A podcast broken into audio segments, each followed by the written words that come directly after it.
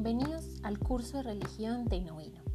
Esta grabación tiene el objetivo de que recorramos cómo era la vida de los primeros cristianos. Es importante conocer nuestra historia para entender la evolución de nuestras religiones y nuestro contexto. Bueno, para poder empezar es importante que tengamos en cuenta nuestro contexto. Nosotros vamos a hablar de comunidades del Mediterráneo en el siglo I después de Cristo.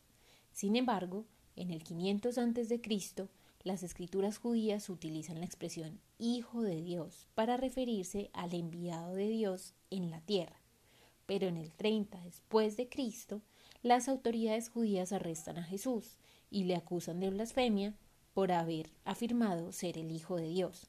Finalmente el gobernador romano, Poncio Pilato, lo condena y él muere crucificado.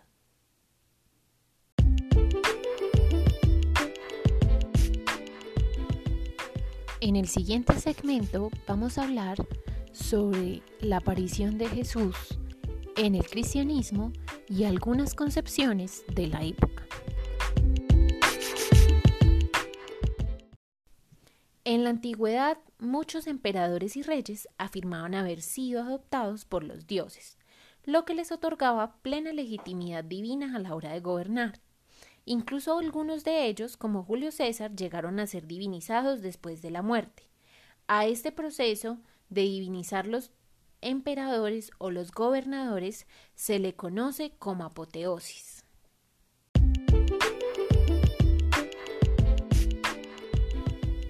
Después de entender lo que es la apoteosis, en el siguiente segmento vamos a comprender cuál era la condición de Jesús y qué era la encarnación para los cristianos.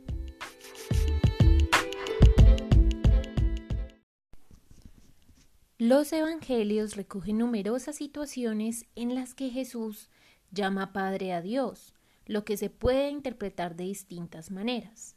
La forma más amplia de interpretarlo es que al ser Dios creador de todo, es el Padre de la humanidad y por ende de Jesús.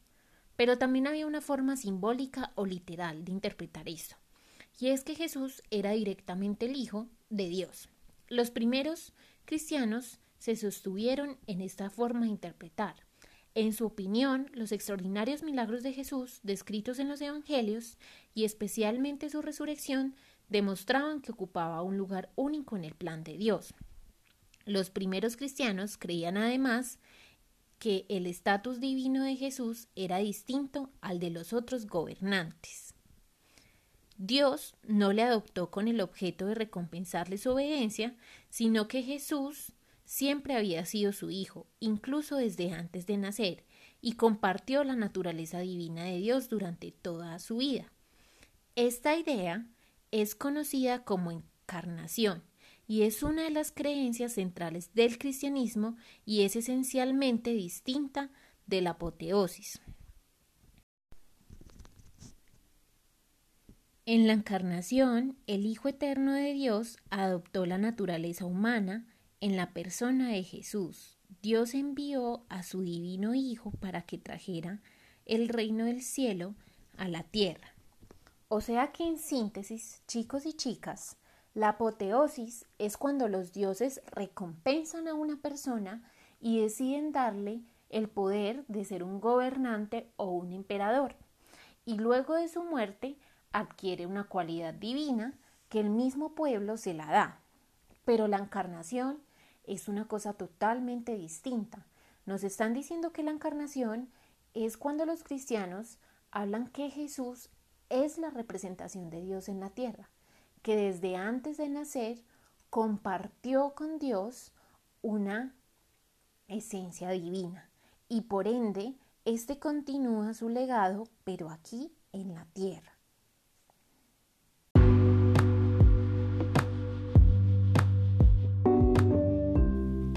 Con esto hemos finalizado la información acerca de los primeros cristianos y la concepción de lo que es la encarnación.